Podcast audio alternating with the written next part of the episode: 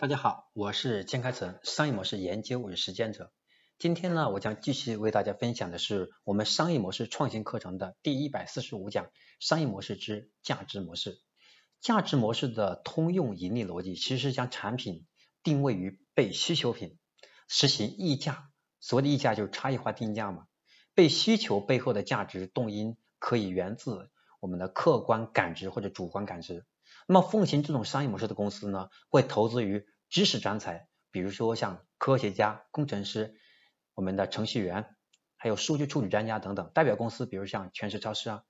那么做到这个时候呢，我们要想把这个模式给它更好的落地下来，我们常常要考虑三个要点。第一个是着眼于可见结果来进行创造需求；第二个是识别能够感知可见结果的影响者；第三是思考。我们期望结果，寻找价值动因。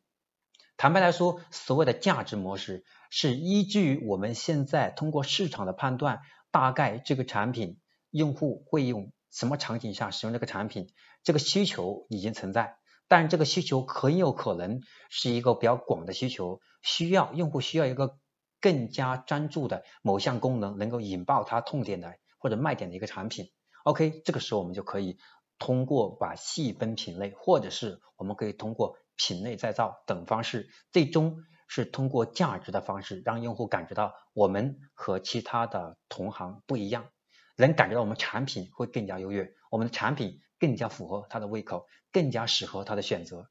所以在价值模式当中，我们是要基于价值观网络，所以这个价值一定要考虑什么很重要的因素，是可感知价值。什么叫可感知价值？你的东西好。用户感知到好才好，我们说好不行。我们这个东西好用，那用户的使用完之后，他能很快能感知到，感知的越快，我们的价值也就越快，我们的市场就是爆发的也就会越快。所以我们经常会说一句话嘛，我们只有用户感知到的价值才是价值，感知不到的都是成本。所以这是我们价值模式。所以在这个价值模式当中，我们经常最重要、最重要、最重要的是要思考的是。可感知，好，这是我们商业模式创新课程的第一百四十五讲，商业模式之价值模式。那么下一节课我将会跟大家分享的是第一百四十六讲，商业模式之网络价值模式。它会跟我们说的价值模式又有什么区分呢？我们下一堂课程再见。